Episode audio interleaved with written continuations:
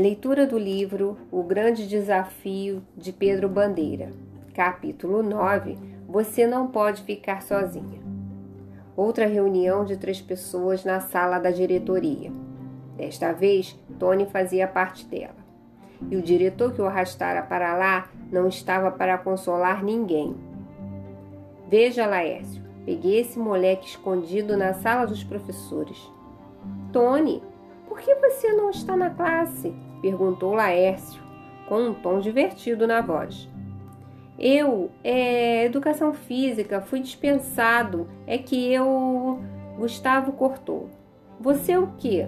O que você estava bisbilhotando na sala dos professores? Não conhece as regras do Cidinha? O que você queria lá?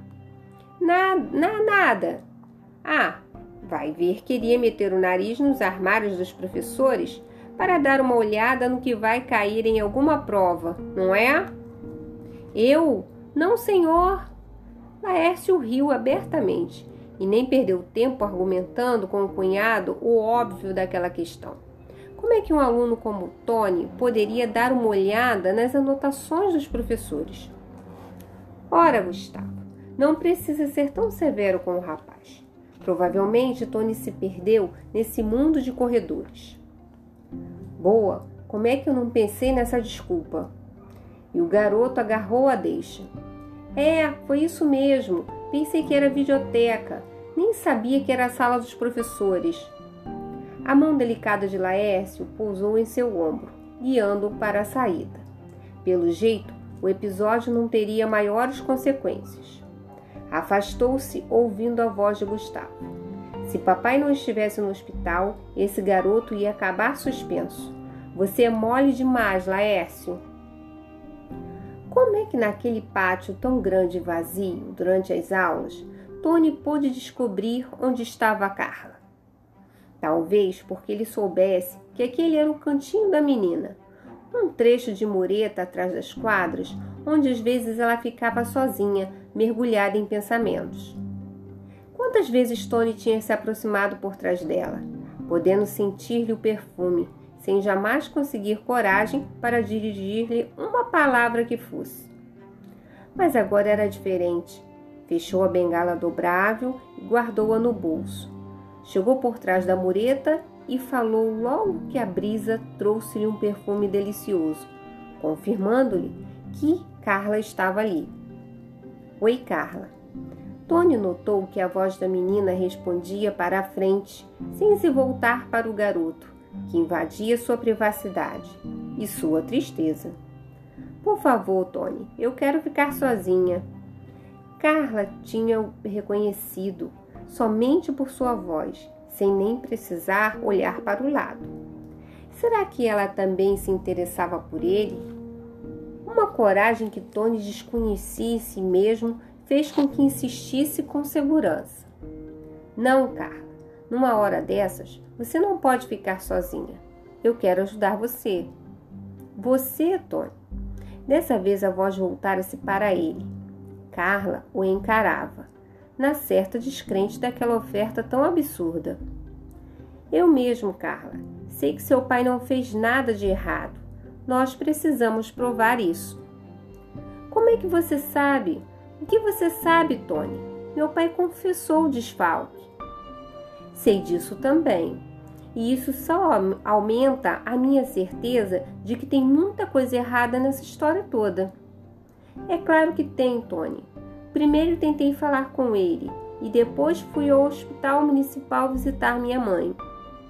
Ela até me pareceu melhorzinha, mas nem tive coragem de falar a ela sobre a prisão do papai. Fez bem, Carla. Por que aborrecer sua mãe? Internada no hospital, o que ela pode fazer para ajudar? E nós, o que nós podemos fazer? Precisamos descobrir porque seu pai confessou o desfalque. Ele está na delegacia do centro, não é?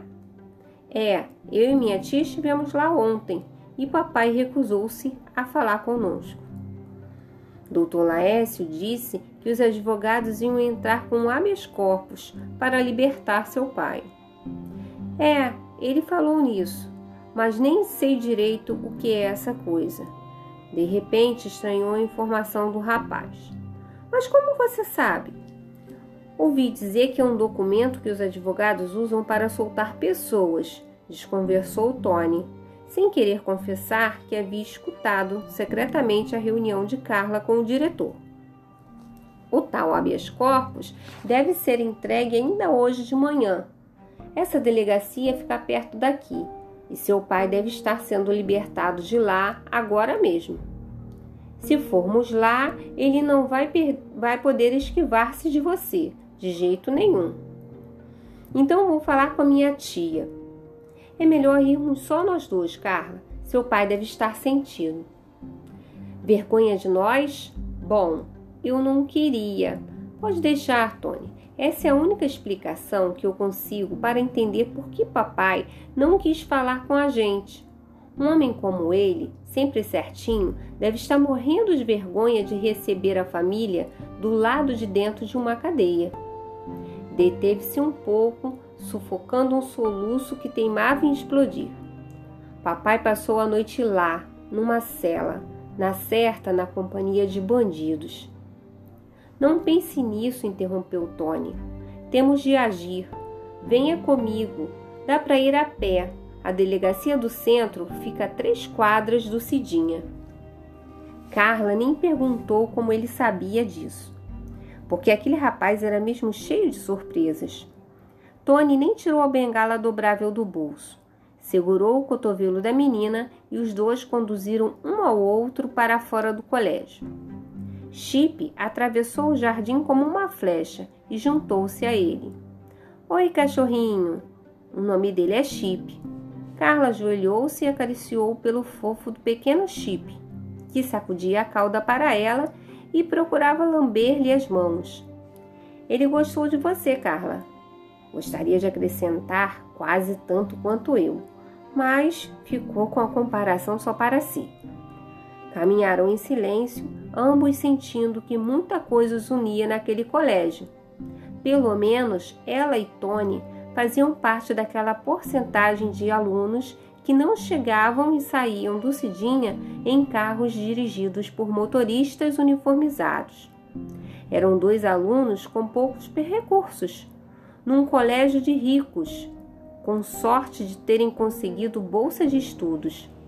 Chip andava ao lado do rapaz, esfregando-se em suas pernas.